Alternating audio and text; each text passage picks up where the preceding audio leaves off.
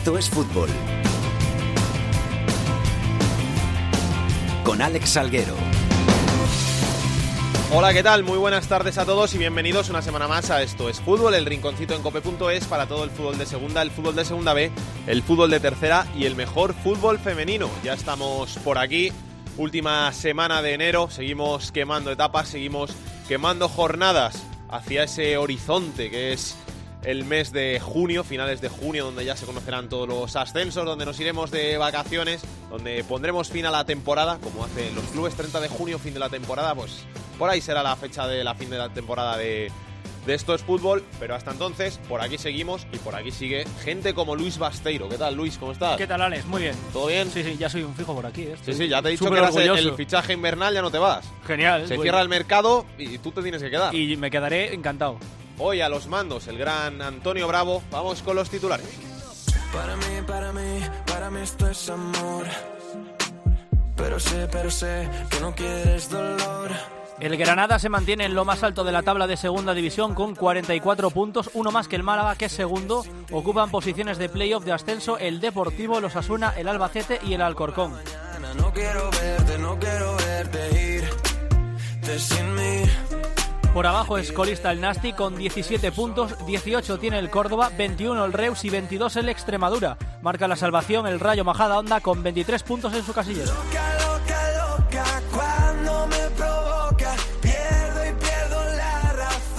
El Fuenlabrada es el líder del grupo 1 en la segunda B. En el grupo 2 sigue en la cima el Racing de Santander. En el 3 el primer clasificado es el Villarreal B. Y en el 4 lidera la tabla el Cartagena.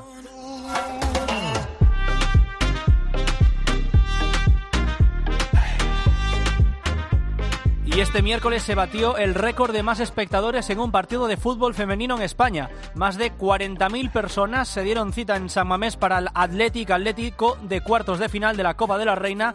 Las colchoneras consiguieron el pase a semifinales al igual que el Barcelona, la Real Sociedad y el Sevilla.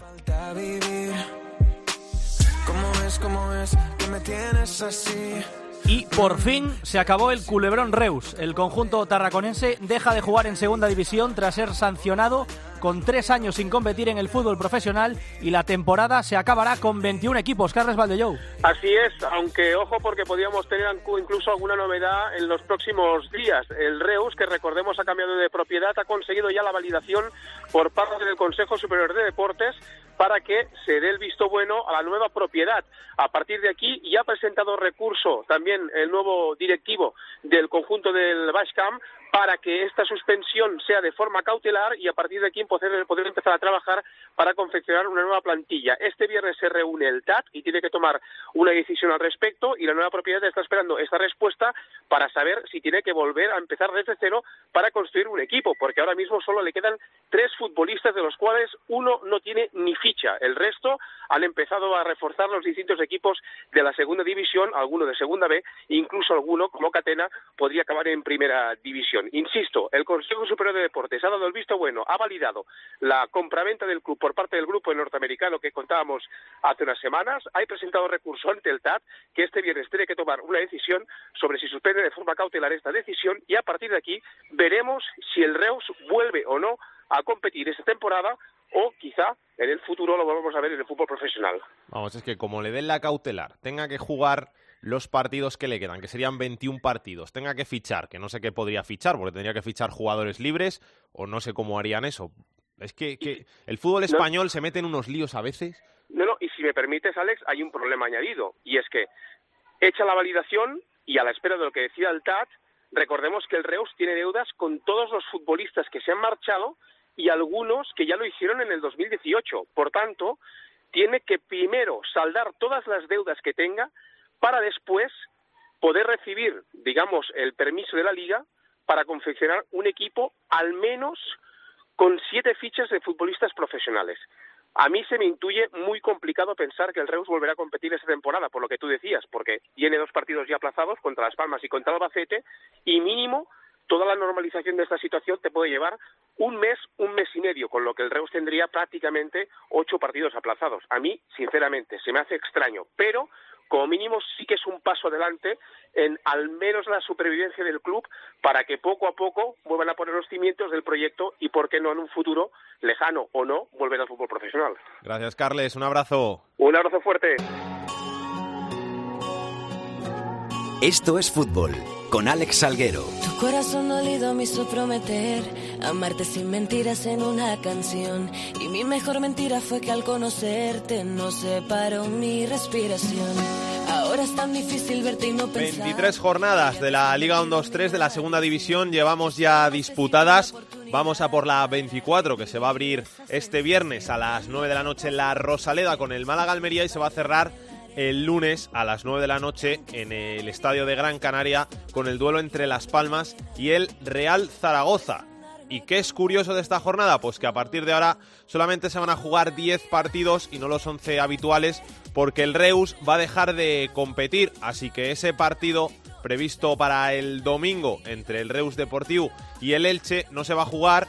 El Elche va a descansar como van a hacer el resto de equipos en esta temporada en esta segunda vuelta. A todos ellos se les va a dar por ganados sus partidos por 1-0 contra el conjunto tarraconense, que como ya hemos dicho ha sido sancionado con tres temporadas sin competir en el fútbol profesional. Quiero pedirte que te acerques más, no es una causa perdida. Quiero pedirte que te acerques más, que esto pasa una vez en la El. Zaragoza, que desde la llegada de Víctor Fernández al banquillo Maño ha ido ascendiendo posiciones en la tabla y tiene ya cuatro puntitos de colchón sobre la zona de descenso en la que Víctor cogió al equipo. No habíamos hablado esta temporada en Esto es Fútbol con ningún protagonista del conjunto Maño, así que ya tocaba, que ya vamos por febrero y, y ya tocaba hablar de- del Zaragoza. Nos está escuchando uno de los jugadores del conjunto Maño. Íñigo Guaras, ¿qué tal? Muy buenas, ¿cómo estás? Hola, buenas tardes. ¿Qué tal? ¿Todo bien? Sí, muy bien, muy bien. ¿Ya habéis terminado de entrenar? Sí, hoy por hoy ya vale. Eh, entrenamiento intenso, así que bien. ¿Mete mucha caña Víctor? Eh, bueno, tampoco mucha caña, lo normal, ¿no? Es un, un entrenador que le gusta mucho eh, entrenar con lo que es la posición de la pelota y hace todos los entrenamientos en torno al balón. O sea, que para un medio como tú, que, que le gusta tener la pelota, mejor. Sí, sí, yo disfruto mucho con, con un entrenador que tenga esa mentalidad de, de tener el balón. ¿Cómo estás tú? Eh, ¿Ya recuperado de la lesión? ¿Todo bien? Sí, mucho mejor. Eh, tuve un parón de un mes en el cual estuve trabajando mucho y fuerte y la verdad que me he recuperado bastante bien y, y estoy mucho mejor que antes. Te deseaban, ¿eh? Te deseaban en, en, en la Romareda. Era la vuelta de Guaras eh, esperada como la del hijo pródigo. bueno, bueno, tampoco es eso. La verdad que que yo también tenía muchas ganas de, de, de entrar, ¿no? De dejar un poco la lesión aparte, de, de querer entrar en la dinámica del grupo y bueno, sí que al principio quizás me precipité un poco, pero luego me di cuenta que no podía seguir así hasta hasta ahora que, que ya me encuentro mucho mejor. Cuando estás le- lesionado, ¿cuándo se pasa peor? ¿Cuando ves que el equipo va, va bien en la tabla o cuando ves que el, que el equipo va peor? Supongo que peor, ¿no? Porque te mueres de ganas de ayudar. Sí, sí, evidentemente, cuando las cosas van mal y, y no puedes ayudar a- al equipo siempre siempre lo pasas peor, ¿no? ¿Cómo, ve- ¿Cómo ves a la gente? ¿Más tranquila ya? Eh, no sé si más tranquila, pero con, con, con un respiro que, que nos hemos quitado de encima, ¿no? Al final estábamos en una situación muy complicada, eh, nos está costando mucho eh, sumar puntos y con la llegada de Víctor la verdad que hemos dado un cambio y, y ahora la gente está, está mucho mejor. Ese primer partido con, con Víctor, con, con el Extremadura, es como, como quitarse de un peso de encima, ¿no? Eso que dicen de entrenador nuevo, victoria segura, empiezas ganando y ya parece que todo va para, para arriba. Sí, esa, eh, esa victoria no, nos dio mucha vida, ¿no? Y ya no solo el haber sumado los tres puntos, sino la, las sensaciones que, que te dejó ese partido y, y la idea que ha plasmado Víctor en nosotros. Es que parece otro equipo diferente, te lo, te lo digo desde fuera, que, que parecéis otro Zaragoza diferente, no jugáis a, a nada que, que tenía que ver con, con lo que hacíais antes con, con Alcaraz. Bueno, eh, al final Lucas te- tenía una idea que, que nosotros tampoco supimos eh, plasmarla o, o entender lo que lo que él quería que tampoco estoy achacando ni su estilo de juego ni nada sino que que esta plantilla estaba hecha para para una cosa y y es lo que ahora se está reflejando con Víctor no el año pasado también éramos un equipo que que quería tener la posesión de balón y, y sin y sin tener la posesión somos un equipo que sufrimos y bueno ahora la verdad que que está dando sus frutos todo el trabajo el año pasado fuisteis el mejor equipo de la segunda vuelta, pegasteis un, acelerón en esa segunda vuelta que os llevó a los playoffs. ¿Se puede repetir este año? Bueno, está claro que, que lo del año pasado es muy difícil de, de volver a hacerlo, ¿no? De, de 21 partidos, no sé si ganamos 14, si no recuerdo mal, eh, nos dio para alcanzar el objetivo de, del playoff, pero este año la cosa yo la veo bastante más complicada al final hemos hemos sumado muy poquitos puntos en, en la primera vuelta y los de arriba eh, han sumado bastante y, estamos a, a una distancia todavía larguita para, para poder llegar a ese objetivo. Pero, pero en el vestuario no sentís como, como esa presión de decir, jo, es que Zaragoza, con la plaza que es Zaragoza, con la historia que tiene Zaragoza, no podemos hablar de, de salvación, ¿no notáis eso? En el vestuario lo que sentimos es que que con el fútbol que estamos haciendo en estos últimos partidos podemos podemos ganar a cualquiera. Eh, la dinámica está siendo muy buena, está claro que, que el Zaragoza no puede no puede estar luchando por por mantener la categoría y tiene que mirar más más más a otros objetivos, pero esta es la realidad y es de donde tenemos que salir. Oye, la gente de, de, la Romareda, fenomenal, ¿eh? Con el equipo siempre ha estado ahí mostrando, mostrando el apoyo y, y joder, que ver 20.000 personas en, en, un partido de segunda, tiene que ser bonito jugar ahí. Sí, por supuesto. Eh, a la afición jamás se le puede achacar nada, ¿no? Están todo el día animando, eh, vas por la calle y siempre son palabras de, positividad, de agradecimiento y la verdad que luego cuando llegan los fines de semana en casa eso es una caldera y cuando salimos fuera siempre viene gente a vernos y, eso es de agradecer. ¿Notaste cierta presión en, allí en, en Zaragoza? Porque tú al final venías de Reus, venías de, de, Miranda, que son campos más pequeños. ¿Cómo es jugar en, la Romareda? Bueno, no es que, que notes esa presión, pero sí te das cuenta de que de que ya pasas a jugar en, en campos con cierto prestigio, ¿no? Campos que, que sabes que va a haber mucha gente, eh, muchos ojos mirándote y la verdad que yo me considero una persona muy tranquila y, y en ningún momento he sentido esa presión. Oye, ¿y el, el Reus, cómo, cómo lo veis vosotros desde, desde fuera?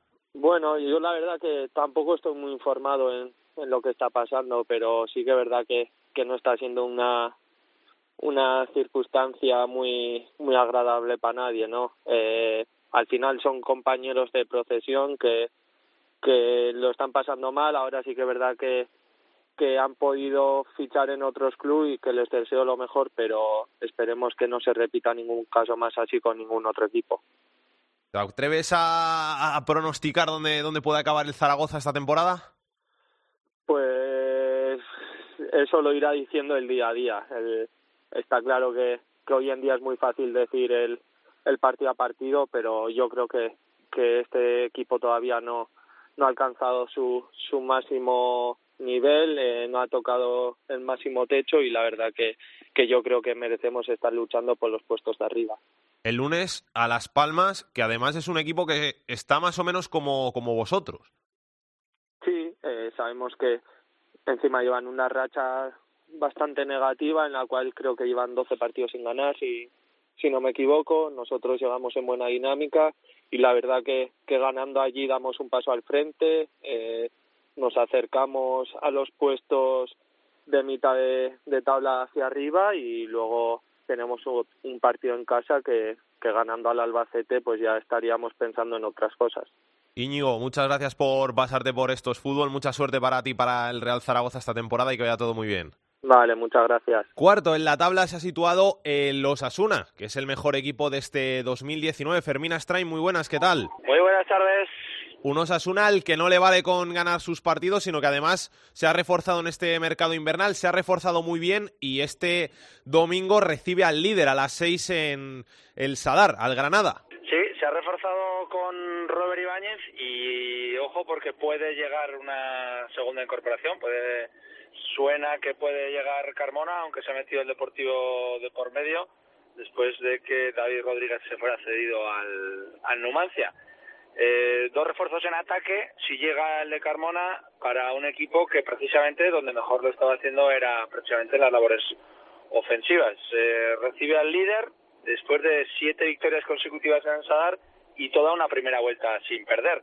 Así que partido muy bonito, sobre todo además también con la vuelta de Diego Martínez al Sadar, el que fuera el año pasado entrenador del conjunto rojillo, con quien eh, la afición no acabó de, cuajar del todo. Eso te iba a preguntar, que si hay ganas de, de la vuelta de, de, Diego González y de vengarse un poco de, Diego, porque al final el proyecto en Osasuna no salió tan bien como se esperaba. Sí, yo creo que más que ánimo de revancha o de venganza, eh, yo creo que nos centramos, la gente se centra en, en lo bien pasando este año en el Sadar, en detrimento con, con, bueno, pues con lo aburrido que fue el año pasado eh, en el estadio Rojillo. Yo creo que la gente está más centrada en lo que se está haciendo ahora que en, pues eso, en revanchas contra Diego Martínez, que es verdad, eh, pues no terminó de, de cuajar. En lo deportivo, el equipo si gana puede hasta colocarse líder empatado con el Granada, depende de los resultados. Sí, el Granada viene con tres puntos de ventaja sobre Osasuna al Sadar con lo cual eh, pues una victoria nos, nos, dejaría, nos podría dejar en, en puestos de, de, ascenso. La historia y la verdad que en casa el equipo se está mostrando muy y muy solvente. Lo que te he comentado, siete partidos, siete victorias consecutivas, así lo avalan y toda la toda la, la primera vuelta sin, sin perder. Lo que pasa es que, claro, viene el líder, viene el Granada. Gracias, Fermín. Un abrazo. Un abrazo, adiós. Muy cerquita de los puestos de playoff, en un duelo contra el sexto clasificado en otro de los grandes partidos de esta jornada, es el Mallorca Alcorcón, el Mallorca que va a recibir al conjunto madrileño en su estadio. Jordi Jiménez, ¿qué tal? Muy buenas. Hola, muy buenas. El Mallorca que tiene que intentar aprovechar esa eh, mala racha del Alcorcón para volver a situarse cerquita de los puestos de playoff porque un par de semanas sin ganar nos han alejado. Sí, es verdad. Eh, es cierto que no es el objetivo de la temporada o que no se había levantado ninguna expectativa, sino más bien asegurar la permanencia después de venir de, Segunda B, pero lógicamente eh, no pueden conformarse con eso y tienen que ser ambiciosos y así lo dicen los propios jugadores. Si el domingo consiguen ganar al Alcorcón, pues no se les escaparía de todo, de, del todo ese tren del playoff. Eh, en caso contrario, en caso de vencer el equipo alfarero aquí en Somos, se les quedaría un pelín más lejos. Así que tienen la sensación de haberse dejado puntos últimamente, sobre todo el último día en, Cádiz, donde una mezcla de mayor ambición del Cádiz y, algo de infortunio por parte de, del que falta de ambición por el Mallorca, pues se les dejó sin dos puntos ante un equipo amarillo que jugó toda la segunda parte en inferioridad numérica. Están en ese sentido algo, algo picados, enrabitados consigo, con ellos mismos, ¿no? Por, por esos puntos que han dejado escapar en ese y en otros partidos. Y bueno, en casa se están mostrando más fiables a lo largo de esta de esta temporada y quieren continuar con esa buena trayectoria. Viene, por cierto, con el Alcorcón un jugador pues que, que no se habla mucho, yo creo que por él mismo, que de, no aparece mucho, es un, lleva un perfil bajo, un perfil discreto, al que le tenemos un gran aprecio, que es Víctor Casadesus, que por cierto en la última jornada marcaba con el Alcorcón, y que es uno de los máximos goleadores del Mallorca, mayor, al menos mallorquines del Mallorca en, primera división. Así que siempre la gente le tiene un, un cariño especial a Víctor y esperemos que no, al menos por parte mallorquinista, que no, que no tenga el día o no esté muy, muy afortunado. Bueno, pues un Mallorca que está también apurando el mercado de fichajes y que se ha hecho con Leo Suárez, jugador cedido por el Villarreal. Hay muchas esperanzas en lo que pueda dar este, este jugador, que ha demostrado su, su gran calidad en la segunda B, pero también este año ya en primera división con el, con el Valladolid, y ojalá que dé ese paso adelante que, que se espera por aquí para que veamos un, un buen futbolista en, en, segunda división. Y ojo porque ha habido también una última noticia de mercado inquietante, al final resuelta de manera favorable para eh, deportivamente hablando para el Mallorca, porque había venido un equipo de la Championship inglesa, la segunda división inglesa, por Antonio Raillo, el central cordobés, y al final el Mallorca no ha querido traspasarle. Pero vamos, que Raillo está haciendo una buena temporada y prueba de ello es el interés de, de estos equipos. Gracias, Jordi. Un abrazo. Un abrazo, hasta luego. El Elche también se ha movido mucho en este mercado de invierno y ha incorporado a muchos futbolistas procedentes del Reus. Gerotormo, ¿qué tal? Muy buenas. Hola, ¿qué tal Alex? Muy buenas. Muchos fichajes, muchas salidas y al final pendientes de Soricaba también, ¿no? Sí, yo creo que ese es ahora mismo el principal foco de atención que tiene la Comisión Deportiva del Elche Club de Fútbol, que más allá de todos los refuerzos que ha hecho durante este mercado de invierno, como bien dices, hasta siete, pues está a la espera de saber qué es lo que sucede con el futbolista africano y el billón de la primera división francesa, que es el club que está dispuesto incluso a poner el montante que corresponde a la cláusula de rescisión del futbolista, cuatro millones de euros. Lo que pasa es que la situación es muy especial, ¿no? Porque hoy el director deportivo del Elche, Jorge Cordero, dentro de la rueda de prensa de presentación de Jesús Olmo se ha pronunciado en torno a esta operación y hay que recordar que dentro de seis meses, de cara a la próxima temporada, el futbolista del Elche Club de Fútbol aumentará su cláusula de rescisión hasta los seis millones de euros. Ha dicho Cordero que Soricaba se quiere ir, que aún así hay un acuerdo, o al menos había un acuerdo verbal entre el club y el jugador para que se mantuviera durante este mercado invernal, durante la segunda parte de la temporada, para ayudar al Elche Club de Fútbol a conseguir el objetivo de la permanencia en segunda división, pero las pretensiones del futbolista africano son la de poner rumbo al país galo. Incluso en el día de hoy, el jugador no ha entrenado junto con el resto de sus compañeros, ha sido una suave sesión, una sesión de, de juegos en una localidad cercana aquí a Elche, de golf con balón de fútbol, pero el futbolista no ha estado con ellos. E incluso cuando la plantilla ha regresado, que es la verdad bastante significativo, cuando la plantilla ha regresado al Martínez Valero, el jugador ya no estaba y las botas se las había llevado. Son detalles, son matices que marcan cuál puede ser el devenir de las próximas horas para el Elche de Fútbol y para Soricaba, que como te digo, pues podría quedarse con su delantero referencia, ocho goles en esta temporada, primera parte de temporada y sobre todo el principal estilete ofensivo de los ilicitanos. En lo deportivo, semana de descanso porque toca medirse al Reus. ¿Van a aprovechar para, para hacer algo, para amistoso, algún partido de preparación? ¿Va a hacer algo? Sí. Sí, el sábado. El sábado a las 12 del mediodía. Hay partido programado en el Estadio Martínez Valero contra el Zenit de San Petersburgo. Está por la zona, concretamente en Pinatar, el, el, equipo de fútbol ruso. Y se ha concretado ese partido que tendrá lugar, como te digo, este próximo sábado desde las 12 del mediodía. Y en ese encuentro, el técnico del Elche de Fútbol Pacheta pues va a empezar no solamente a dar minutos a los que ya han tenido la oportunidad de debutar con la camiseta verde, sino sobre todo a tres de los últimos refuerzos, salvo que suceda algo durante la tarde-noche de hoy, Carlos Castro, que llega cedido por parte del Real Club Deportivo Mallorca, Alfred Planas, que en la primera parte de la temporada la juega en el Reus Deportivo, fue firmado por el Alcorcón y llega también en calidad de cedido, y Jesús Olmo, que se ha desvinculado del conjunto catalán y que, por cierto, ya estuvo hace diez años militando en el conjunto franjiverde. Siete altas en este mercado invernal, de momento son cinco las bajas, Zot Corredru, Chuca, Provencio y Francis, que ha regresado al Deportivo de La Coruña y se va a marchar a Chipre. La verdad es que la balanza parece que está bastante equilibrada, pero hay que recordar que es un tercio de la plantilla franjiverde la que se ha remodelado durante este mercado invernal y eso que decían que el límite salarial del Elche no daba para mucho. Gracias, Jero. Un abrazo. Un abrazo. Yo no estaba exactamente mal cuando pulsaste el botón nuclear. Andaba demasiado desquiciado, nada fuera de lo normal. Si de repente cuando explotas vieras más allá, no habría nada que nos pudiera parar. Carlos Llamas, ¿qué tal? Muy buenas. Hola compañeros, ¿qué tal? Muy buenas. En este mercado invernal de tantos movimientos, en el Sporting no se ha producido ninguno. No, hasta ahora no, pero sí que va a haber mucho movimiento en estas últimas horas porque hasta tres jugadores podrían llegar al conjunto sportingista y como tú decías, no ha hecho ningún movimiento, eh, solamente la cesión del delantero Neftali al Córdoba, al conjunto andaluz, y está intentando hacer tres fichajes en las últimas horas del mercado. El delantero Alex Alegría, que está en el Rayo Vallecano, no cuenta para el Rayo, y que llegaría cedido al Sporting si el tope salarial lo permite. Y luego también hay otras dos operaciones eh, muy próximas de, culminarse. Una es Aitor García, extremo que ha jugado en el Rayo Majadahonda en esta primera parte del campeonato. Llegaría cedido del Cádiz con una opción de compra y también está muy cerca, en este caso, la incorporación de Ibi López. Eh, más o menos el mismo caso que los otros dos. Estaba cedido en el Valladolid por el Levante, no ha tenido protagonismo en esta primera parte del campeonato y ahora eh, llegaría al Sporting con una cesión hasta el próximo 30 de junio. Por lo tanto, eh, son unas horas muy intensas, un, un, Sporting que hasta ahora no había hecho ningún movimiento de entrada, pero si al final lo permite la economía, lo permite el límite salarial, eh, podría hacer hasta tres movimientos antes de, de que se cierre el mercado de fichajes. Y luego aprovecho también y te pregunto por el Oviedo, se rompió la buena racha, lo que pasa que toca partido importante esta semana se recibe al Cádiz para situarse ahí como aspirante a los playoffs.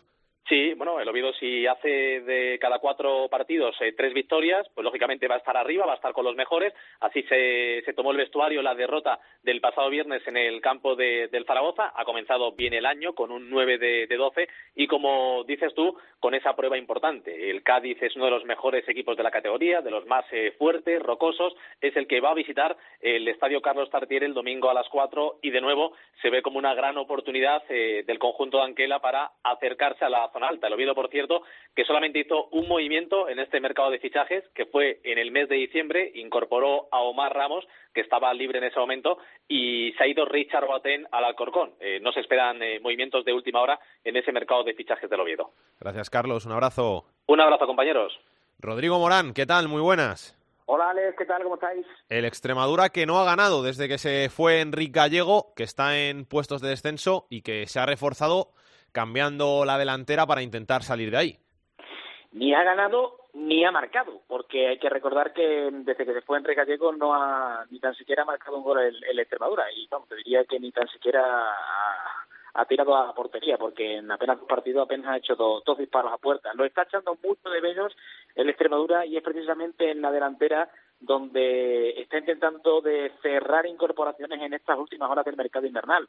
Eh, ha llegado Alfredo Ortuño, es el delantero que había deseado la Extremadura para hacer olvidar los goles de Enrique Gallego. Ortuño no tuvo suerte en el Albacete o no ha tenido suerte en la primera etapa en el Albacete. Tiene una competencia muy alta con Acuña, Reimanay, con Cezulia y está buscando los goles que le han faltado en tierras manchegas ahora en, en Almendralejo. Junto a Ortuño va a llegar Dani Sagen, que es un futbolista de 29 años que viene de jugar en la liga egipcia, en el Pyramids, y ha tenido varias incursiones en la Bundesliga y en la Eredivisie de, Holanda. Vamos a ver porque en, en el Mendralejo Dani Sagen es una auténtica incógnita, aunque hay buenas referencias de un delantero de metro 87 eh, ucraniano pero nacionalizado alemán. Y luego se está buscando otro atacante más. Eh, se ha hablado mucho de la incorporación posible de Dani Romera, aunque en las últimas horas la bueno esa, ese efecto de fichas de dominó no le está saliendo bien a la Extremadura porque el Cádiz esperaba un delantero para dejar salir a Romera. Finalmente el Sporting se quiere llevar a Héctor García. Esto hace que el, el Rayo Majadahonda le pida como compensación al Cádiz que le ceda a Dani Romera y que Romera se aleje de, de Almendralejo. Y en esas está la Extremadura en buscar un tercer punta que haga olvidar los goles de, de Enrique Gallego. Eh, también está muy pendiente de aligerar el transfer de Reyes que todavía no ha llegado de la Federación China y que todo apunta a que no va a poder jugar ante el Sporting todavía el Utrerán. Gracias, Rodrigo. Un abrazo. Un abrazo, hasta luego. Todos estos fichajes y muchos más los repasaremos en la próxima edición de Esto es Fútbol, porque hasta este jueves a las 12 de la noche no se cierra el mercado, pero el gran Víctor Barona nos ha repasado algunos de los más importantes. Hola Salguero, ha sido un mercado de fichajes con mucho movimiento en la segunda división. Los más activos, el Extremadura con nueve incorporaciones y el Nastic con ocho. Entre los fichajes con más renombre destaca el de José Antonio Reyes por el equipo extremeño y una de las salidas más relevantes es la de Tana de Las Palmas que pone rumbo a China. El Sporting ha sido el único equipo que no se ha reforzado en esta ventana al margen del Reus y el Málaga puede cerrar el mercado una vez se confirme la llegada de Iván Alejo procedente del Getafe. Y vamos a analizar un poquito esta segunda división, esta pasada jornada y lo que nos viene por delante, como siempre, con Millán Gómez. Millán, ¿qué tal? Muy buenas. ¿Qué tal? Muy buenas tardes. ¿Todo bien? Fenomenal, encantado de saludaros como siempre. Tenemos un bonito Granada-Osasuna esta semana, Osasuna-Granada, partidos importantes también por abajo, ese Las Palmas-Zaragoza, que eran dos aspirantes y que parece que al final se van a quedar en nada, o sea que bonita jornada se nos espera para este fin de semana. Pues sí, la verdad es que sí, la verdad es que se enfrentan ahí eh, ese partido que, que comentas de Osasuna Granada en el Sadar, pues seguramente es el partido más atractivo de la, de la jornada, por eso lo ha elegido Movistar Partidazo. bueno, creo que el Granada es el equipo más regular, más constante de la competición desde el inicio. Es cierto que no con picos de forma excesivamente altos ni con un juego excesivamente redondo, pero eh, es líder actual de la Liga 1-2-3 y frente a un Osasuna, que es un equipo muy vertical, que, intenta atacar en pocos toques una vez que avanza a campo contrario, un equipo que creo que va a más y clarísimo candidato sin ningún tipo de duda al ascenso.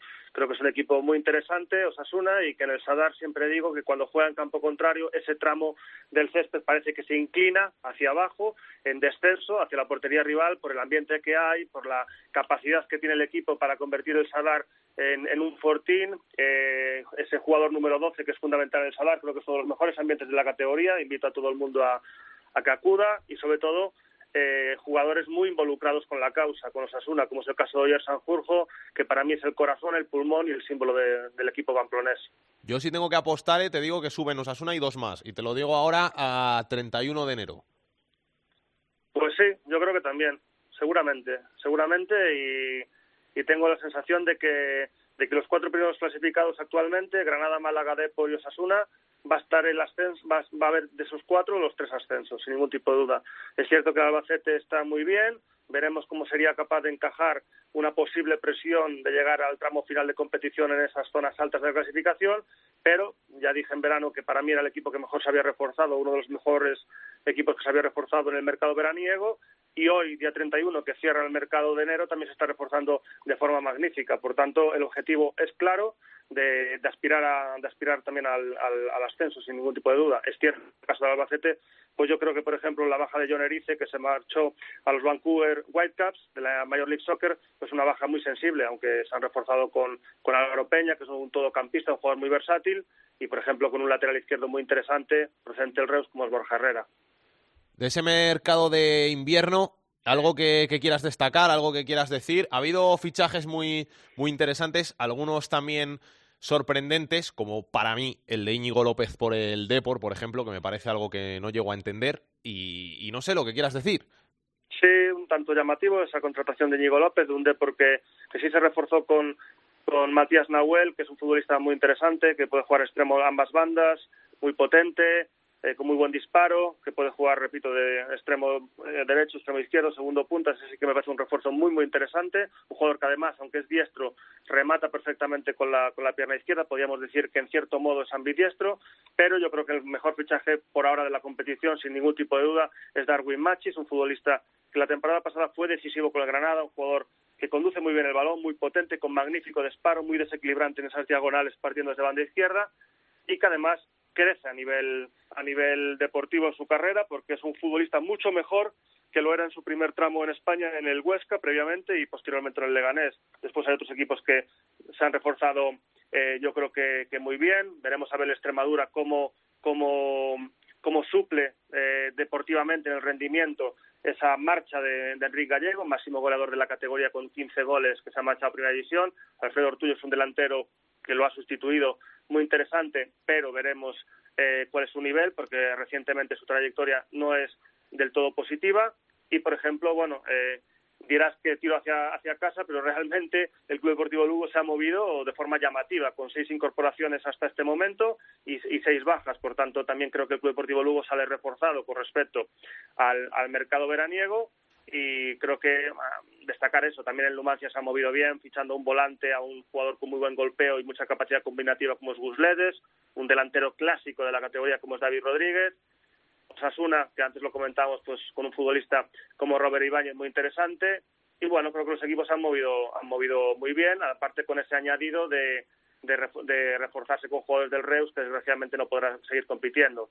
También, por supuesto, eh, los fichajes, creo, del Club Deportivo Tenerife se han movido muy bien, con Víctor Moreno como nuevo director deportivo hace apenas unas semanas, pues se han movido muy bien, con Isma López, que es un, un, extremo, un lateral izquierdo de primera división, Borja Lasso, un, seguramente uno de los mejores mediapuntas de la categoría, con Mauro Dos Santos, un central experto en España. Creo que muchos equipos se han movido muy bien y, y mejor, esa es mi sensación, que en temporadas anteriores. Gracias, Millán. Un abrazo. Un abrazo, Alex. Que pase Pedro Martín. El enfadato de Pedro Martín. Hola, Pedro, ¿qué tal? ¿Cómo estás? ¿Cómo estamos a todos por ahí? ¿Qué tenemos que contar? Pues mira, estaba oyéndoos hablar de del Reus y de toda la movida esta. Y bueno, está todo ya por verse, porque claro, como esto tiene más capítulos que, que las series de televisión, lo del Reus, pero recordar, eh, no está mal hacerlo, que solamente ha habido dos equipos en la historia del fútbol profesional español que no completaron una liga y los dos fueron antes de la guerra civil. Es decir, después ya no ha habido ninguno que ni en primera ni en segunda no hubiera dejado de completar la, la liga por, por problemas económicos o por cualquier otra circunstancia. Y los dos fueron el Cataluña, que fue el antiguo Europa, que bajó a segunda división, y nada más, y nada más bajar de, primera división a segunda, pues tuvo problemas económicos y en la temporada 31-32 no pudo completarla. Y tres años más tarde, en la temporada 1934-35, el Logroño, que fue el precedente del Logroñés, también tuvo problemas económicos, no acabó la temporada, luego desapareció y ya a partir de la desaparición del Logroño surgió el Logroñés. Vamos a ver qué pasa con el Reus, porque ya te digo, esto da más vueltas que una peonza, pero en principio el Reus debería ser el tercer equipo que en la historia del fútbol profesional español no complete una liga de primera o de segunda división. Gracias, Pedro. Un abrazo. Igualmente, hasta luego.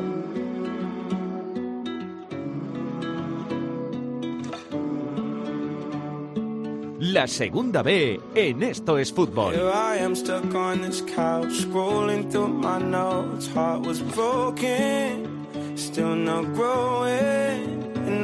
Vamos ya con la segunda B, vamos con el capitán de la segunda B, Rubén Bartolomé, ¿qué tal? Hola, ¿qué tal? Buenas tardes. ¿Todo bien? Sí, estamos aquí en, en un día frenético, ¿no? De, de la posibilidad de, de muchos fichajes que se están produciendo en las últimas horas, que se van a seguir produciendo, muchos movimientos y, bueno, a ver, eh, trabajando bastante hoy para, para tenerlo todo mañana en la segunda B. Vamos a hablar del grupo 1, Fuenlabrada, que es el líder, y por abajo el Fabril, que sigue más colista porque el Rápido de Bouza sigue sumando. Sí, bueno, ya en, eh, por arriba ya tenemos al, Atlético de Madrid B, al, al colchonero, que es segundo, es el mejor equipo en los últimos 10, 12 partidos, creo que suma 5 puntos más que el que el Fuenlabrada, que es en este tramo el segundo mejor equipo, y que consiguió vencer eh, en el descuento a, a otro de los equipos creo que más en forma ¿no? de, de este tramo liguero, como es como es Unionistas, que ahora se descolga un poquito de esa, de esa lucha eh, por el playoff, lo sigue teniendo a 5 puntos, y bueno, pues Atlético Madrid B, que ya es la gran alternativa a un Fuenlabrada, que sí, que sigue líder, pero que ya siente el aliento detrás eh, del filial colchonero y una semana en la que se ha vuelto a demostrar que el inicio de año no le ha sentado nada bien a los dos equipos leoneses. La Ponferradina, que la semana pasada perdía eh, en casa 0-1 y que esta semana no ha sido capaz de, de sumar más que un punto fuera de casa, en casa de, del Guijuelo, y que ve cómo pierde esas posiciones de preferencia que tenía junto con el Fuenlabrada hace no tanto, y la Cultural y Deportiva Leonesa que tampoco acaba de, de engancharse, que empató con Las Palmas Atlético y que también está ahora fuera de los puestos eh, de playoff. También fuera el, el Pontevedra, que también eh, está llamado a estar ahí arriba, y el Castilla, que también le está costando, y también tiene esta semana un duelo interesante de nuevo contra, contra Unionistas, se está convirtiendo un poco en estas primeras jornadas de la segunda vuelta, en el juez un poco de la parte de arriba, pero bastante comprimido, ¿no? Porque han fallado bastantes todos, menos el eh, Atlético de Madrid en las últimas semanas, y la verdad que está todo muy, muy comprimido. Eh, hay seis puntos entre Fuenlabrada y el Castilla, que son primero y séptimo, y bueno, pues por la, por la parte de arriba sí que sigue todo bastante igualado, ¿no? Y bueno, por abajo el, el favorito, como bien decías, el, el del D, porque parece que no tiene remedio. E incluso esta, esta misma mañana se iba un jugador del Fabril, es verdad que no está teniendo muchos minutos, pero bueno, aparte eh, decidía irse porque ve que el proyecto, la verdad que no tiene fácil solución en, en las próximas semanas y que no va a acabar saliendo de ahí.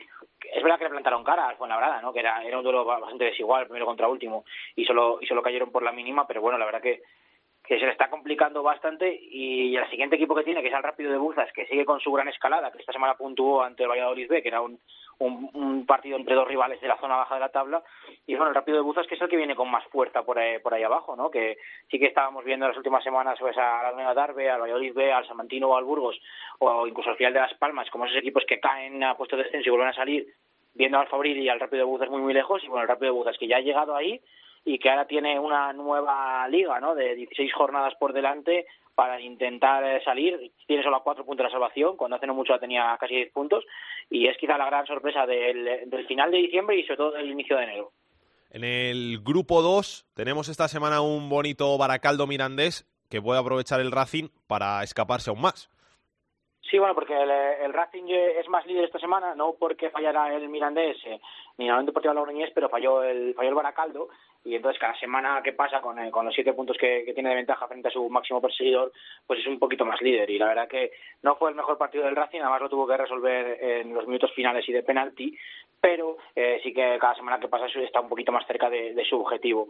Detrás, eh, los tres que hemos nombrado, ¿no? El Mirante es el Unión de la Unión y Caldo, que encima se van a, se van a quitar puntos entre, entre ellos estas semanas eh, intentando luchar, yo lo que ya casi por la segunda plaza, porque o hay un desvanecimiento de, los cántabros o el máximo objetivo al que pueden luchar ambos es la segunda plaza, y con equipos como el de Yoa, la Sociedad B, el Athletic B o el Oviedo B, por detrás. Un Oviedo B, por cierto, que no jugó esta semana, el derby frente al Sporting B, partido aplazado por, por el temporal, y los dos equipos que están en la zona media alta de la tabla que tendrán una, una bala extra, ¿no? Eh, sabiendo lo que han hecho el resto de rivales, porque a los dos le podría venir eh, muy bien. Ya una vez que ven bastante lejos los puestos de descenso, podrían eh, sumar para, para luchar por ese por ese playoff. Y bueno, en la zona de, de abajo eh, no ha acabado de sumar nadie con, con fuerza, así que el Durango, el Vitoria, la gimnástica Amorebieta, los de las últimas semanas, ¿no? de los que hablamos, con muchos problemas ahí abajo para salir, rompiéndose cada vez más la clasificación. Sí que quedan todavía, podemos meter a muchos equipos en, la lucha por, por la salvación, pero cada vez menos y con mucha, con mucha diferencia. Yo creo que es el grupo con más diferencia que hay entre los puestos de playoff y los puestos de abajo y rompiéndose ya un poco la tabla del grupo segundo desde el inicio. Sí, porque el grupo 3 está muy bonito, por arriba y por abajo, pero están las cosas muy igualadas y parece que vamos a tener mucha emoción. Sí, eh, el grupo 3, como las últimas semanas, eh, todo el mundo se deja muchos puntos, o sea, como los últimos años, quería decir, todo el mundo se deja muchos puntos y, eso hace que una semana estés arriba y, otra semana estés, estés abajo y, esta semana, por ejemplo, de los, de los seis de arriba, eh, todos puntuaron. Es verdad que el Villarreal B no pasó del empate, acumula la segunda semana sin ganar, que el Lleida tampoco pudo pasar el empate, pero es que ganó el Cornellá, ganó Baleares, eh, ganó el Hércules, ganó con mucha solvencia el Barça B, que está llegando a este tramo de liga con, con muchísima fuerza, y parece que al final sí que son esos seis equipos los que se van a jugar el, los puestos de playoff, porque sí que es cierto que tanto el Olot como el Español B o como el Sabadell, que podían ser equipos que podían intentar aguantar el ritmo que están imponiendo los de arriba, los tres fallaron esta semana y se ha abierto ahí un huequito de cinco puntos entre el Barça B y el Olot que, va a ser difícil de, recuperar, sobre todo tal y como, como viene el filial blaugrana y en esa parte de arriba parece que sí que pueden irse esos seis, pero bueno, como decimos, como todas las semanas falla alguien, pues eh, todo el mundo todavía puede engancharse y, caer, ¿no?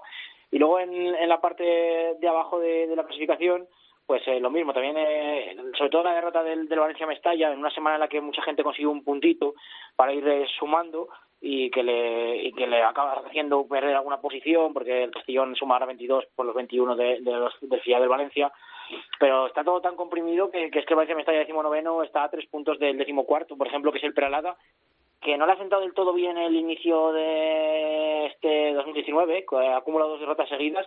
Creo que fue un equipo que, pese estar, llegó a estar colista, si no me equivoco, o, cerca de, de, ser colista, y, y había hecho un noviembre y un diciembre muy muy bueno, solo creo que una derrota ahí en medio contra el Hércules, había empezado también enero bien para salirse de esos puestos de, descenso y bueno, pues ahora dos, dos derrotas seguidas, ese colchón que haya conseguido lo ha perdido ya y a ver si vuelve a recobrar esa, ese gran ritmo que tenía o se vuelve a ver inmerso en, en problemas, aunque problemas en los que está prácticamente eh, 10 11 equipos ¿no? Que, que, se pueden luchar por no descender, que están todos muy parecidos en este grupo tercero. Y en el grupo cuarto continúa líder el Cartagena, segundo el UCAM Murcia y por abajo ganó el Atlético Malagueño que en las últimas semanas pues ha tomado un poquito de, de vida.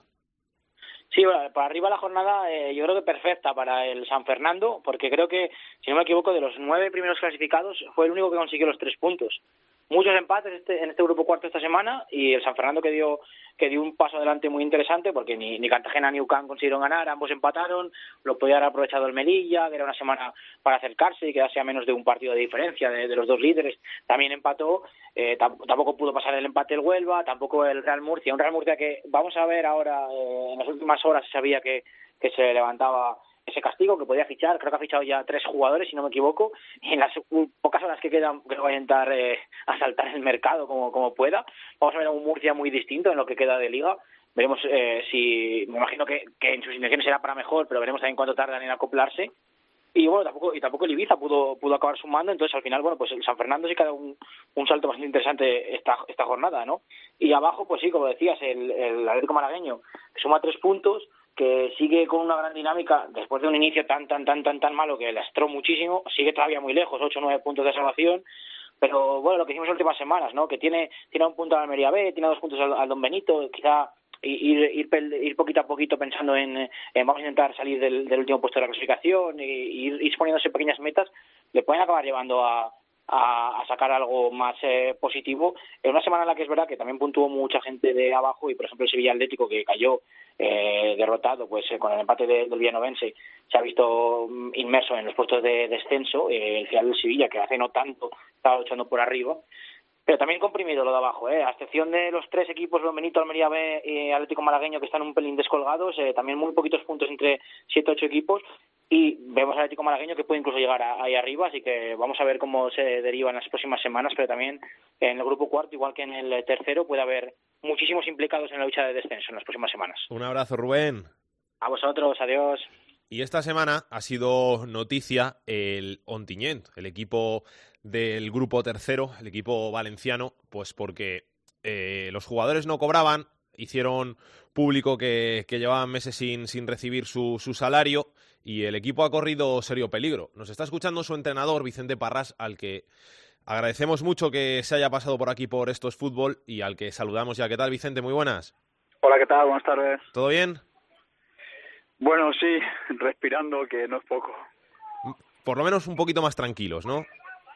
Sí, un poco más tranquilos porque la verdad es que ha sido una semana de locos. Eh, ciertamente el martes nos fuimos a la cama con la sensación de que todo había terminado y hasta que no nos levantamos el miércoles por la mañana y vimos algún mensaje de la noche anterior y que parecía que se podía encontrar, pues la verdad es que la situación estaba, estaba liquidada, por decirlo así. De momento, eh, Lontiñent que sigue vivo, ¿no?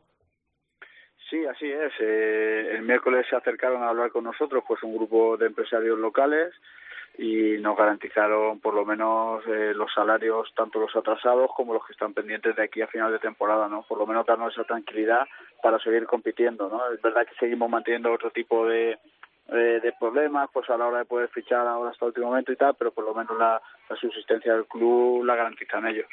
¿Con, ¿Con cuántos chavales te quedas? Pues en principio lo que es salir solo ha salido Alejandro Santoca, el portero que quedó al, al, Salmantino, porque su situación también era un poco especial, llevaba varias semanas que había podido salir y por las circunstancias no lo habíamos permitido, pero ya era un tema más incluso personal que profesional, ¿no? El resto de chicos, pues al final todos han decidido quedarse también, nadie ha hecho ninguna fuerza para, para irse a pesar de que varios, varios de ellos tenían otras opciones, ¿no? Por lo menos esos 16 van a seguir y estamos intentando a ver si hemos cerrado algo ahora a última hora. Este jueves habéis vuelto a entrenar, o sea que te has quedado con, con solo dos días para preparar el partido del fin de semana. Claro, eh, totalmente. Además, eh, una semana que emocionalmente ha sido muy estresante para, para nosotros. Es verdad que podemos tener el subidón de, haber encontrado la solución y si finalmente mañana pues recibimos esas nóminas de, del mes de noviembre, pues eh, anímicamente va a ser muy importante para nosotros. Pero al final, bueno, dos, dos días, pues con esos dos días tendremos que pelear, no hay más. Que, que, en este caso, ¿qué les dices tú a, a los chicos? Porque tiene que ser difícil, complicado el, el, exigir a, unos chicos que, que, no, que no cobran el dar el 100% en un terreno de juego. Pues yo creo que esa ha sido la parte positiva de todo esto, ¿no? Porque al final de la necesidad se ha hecho grupo, ¿no? Nos hemos unido más que nunca porque todos nos sentíamos muy muy perjudicados y, y en varias ocasiones engañados, se puede decir, ¿no? de todo eso lo que hemos hecho ha sido ha sido virtud, ha sido unirnos más, saber que teníamos que trabajar más. Luego el reconocimiento de nuestra afición siempre ha estado ahí, porque ellos han visto que hemos salido al campo en partidos importantes contra Lleida, contra el Hércules, contra el Alcoyano, y lo hemos dado todo en el campo. Además de sacar buenos resultados, ellos han visto que a pesar de circunstancias nunca hemos bajado los brazos y nunca hemos puesto excusas, y con todo eso, pues, como te digo, nos ha servido para sacar el aspecto más positivo ¿no? y, seguir compitiendo, que al final nosotros lo que nos gusta es jugar y competir. Que al final, eh, después de todos los problemas, después de todo lo sucedido, eh, es que no estáis tan mal. Estáis en posición de descenso, pero, pero al final, con, con un grupo tan igualado como es este, puede pasar cualquier cosa. Así es. Eh, sobre todo yo el análisis que hago desde el punto de vista de la clasificación es que nos hemos mantenido vivos, ¿no? Porque una situación como esta lo normal es llevar a lo mejor cinco jornadas sin puntuar por decirte algo y eso hubiera significado hundirte, ¿no? Pero yo creo que por lo menos los partidos de casa hemos encontrado esa estabilidad, llevamos ya eh, cuatro o cinco partidos sumando de, manera eh, continuada, incluso con la victoria del Hércules, y nos ha permitido por lo menos seguir vivos en la lucha, ¿no? Porque si igual si nos hubiéramos hundido más en la clasificación, pues estaríamos hablando de otra cosa, pero está todo muy igualado, eh, ser regular y mantener o conseguir dos resultados de forma consecutiva te, te hacen sacar la cabeza de ahí y en eso estamos. ¿Qué, os decían por el pueblo los, los aficionados? Porque al final también ellos son, son los perjudicados en una situación como esta. Pues sobre todo lo que hemos recibido ha sido muchas muestras de, de, apoyo, de cariño y de reconocimiento, ¿no? Porque se han dado cuenta que a pesar de todo nosotros nunca nunca hemos alzado la voz de, de forma, que diría yo, eh, podíamos habernos quejado de mil formas y nunca nos hemos quejado, siempre hemos seguido trabajando, hemos seguido trabajando y ya simplemente ha sido esta semana cuando a nosotros realmente nos han comunicado que es que el club no tenía solución. Ha sido ya cuando nosotros hemos hemos sacado más esos comunicados, incluso mi rueda de prensa del domingo, ¿no? Cuando la situación ya era más límite, pero los aficionados, sobre todo para nosotros, es el reconocimiento al trabajo y al compromiso con el club. Pues Vicente, que muchísima suerte para lo que queda de temporada. Enhorabuena de verdad por haber conseguido salvaros el equipo y haber conseguido seguir compitiendo, que al final es lo que, lo que queréis, ¿no? Como profesionales y, y a por todas y a ver si conseguís la salvación. Muy bien, muchas gracias.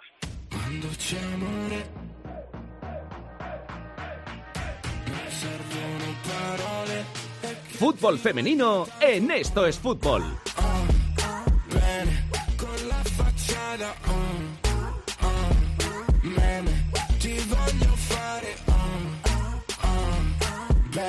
Hoy no está Andrea Peláez, le hemos dado descanso, pero tenemos que hablar del fútbol femenino, de la Liga Iberdrola y de la Copa de la Reina, porque este miércoles se ha batido el récord de espectadores, el récord de asistencia a un partido en España de fútbol femenino. 48.121 espectadores, cifra oficial fue fueron los que acudieron este miércoles a ese partido de cuartos de final de la Copa de la Reina en el estadio de San Mamés en Bilbao entre el Athletic de Bilbao y el Atlético de Madrid. Se acabó llevando la victoria por 0-2 el conjunto rojiblanco, el Atlético de Madrid, que se clasifica así para las semifinales de la Copa de la Reina, en las que también estarán la Real Sociedad, que se impuso por 4-0 al Rayo Vallecano, el Levante, no, el Levante no, el Sevilla, el Sevilla que ganó al Levante los penaltis y el Barcelona que ganó 0-3 al Madrid Club de Fútbol. Esta semana vuelve la liga, fin de semana, campeonato doméstico. El Atlético de Madrid es líder con 51 puntos, el Barça segundo con 48, por abajo Logroño y Málaga se encuentran en descenso, 13 puntos el Logroño, 15 el Málaga y partidos importantes de esta semana, pues el líder el Atlético de Madrid que va a jugar el domingo a la una en el campo del Granadilla Tenerife, el Barça que va a cerrar la jornada el domingo a las 4 de la tarde en el campo en su casa ante el Albacete y una jornada que se va a abrir el sábado a las 11 menos cuarto con el Málaga Valencia.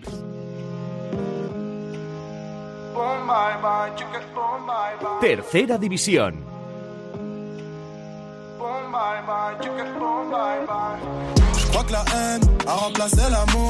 Jorge Fernández nos trae la información de la tercera división. Vamos una semana más con la tercera división. Los equipos más goleados son el River Melilla con 67 goles en contra, seguido del Atlético Espeleño con 54 y del Naval Reynosa que ya ha encajado 53 goles. Por contra, los equipos más goleadores son el Real Jaén y el Peña Deportiva, empatados con 60 goles en cabeza, seguidos del Mallorca B que ha marcado ya 59 tantos. Y en cuanto a los nombres propios, en la lucha por el Pichichi de tercera división, Dorronsoro del Cayón lleva 20 goles y es el máximo goleador de la categoría, seguido de Antonio López de Real Jaén, que ya ha marcado 19. Y la noticia de la semana nos lleva hasta Melilla de nuevo, porque este fin de semana el River Melilla ha conseguido su primera victoria en el grupo 9 de la tercera división. El conjunto melillense venció al Guadix por un gol a dos y consigue de esta manera la primera victoria de la temporada en 26 jornadas de lo que llevamos de liga. Aún así, el conjunto melillense se encuentra a 27 puntos de la salvación. Veremos, Alex, cómo continúa para ellos la temporada y lo contaremos aquí en Esto es Fútbol. Hasta la semana que viene.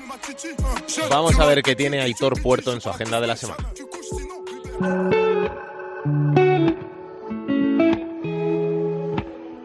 Comenzamos el repaso a la agenda futbolística del fin de semana con la segunda división, jornada 24. Destacamos el partido entre el tercero y el decimosexto, el Deportivo, que recibe al Tenerife el sábado a las ocho y media. El otro gran partido, Osasuna cuarto, recibe al líder, al Granada, el domingo a las seis. En la segunda división B, jornada 23 para los cuatro grupos. En el grupo 1 destacamos el partido entre el líder, el Fuenlabrada, que recibe al tercero, al Sanse. En el grupo 2, cuarto contra segundo, Baracaldo, que recibe a Miranda en el grupo 3, el Alcoyano decimotercero recibe al líder, al Villarreal B.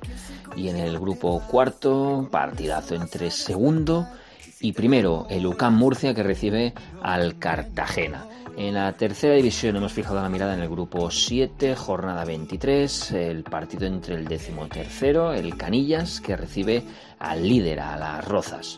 Y acabamos el repaso de la agenda futbolística del fin de semana con el fútbol femenino, jornada 19, partidazo el domingo a la una entre el séptimo clasificado y el líder, en este caso el Granadilla Tenerife femenino que recibe al Atlético de Madrid femenino.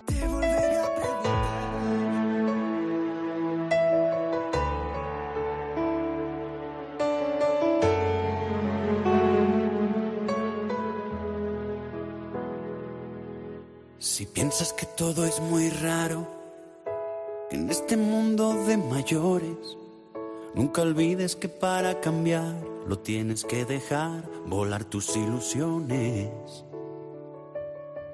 Y si al levantarte cada día ves cosas que tú sientes que no son así, recuerda que la melodía que baila tu vida depende de ti. Existe todo aquello que puedas imaginar Tan solo tienes que creer con fuerza. Todo lo que desees a tu vida llegará. Si no dejas que el miedo. Con Melendi, con la canción oficial de la película de Cómo entrenar a tu dragón 3, que es este tema de Melendi, pues nos vamos hasta la semana que viene, donde volveremos aquí en Estos Fútbol con más actualidad de segunda, de segunda B, de tercera y con el mejor fútbol femenino. Hasta entonces, que lo paséis bien que seáis felices, que disfrutéis. Besos y abrazos para todos. Chao, chao. Para contactar con Esto es Fútbol puedes hacerlo a través de correo. Esto es fútbol arroba cope En Twitter arroba es fútbol cope. Y en Facebook, Facebook barra Esto es Fútbol. El cielo nunca cae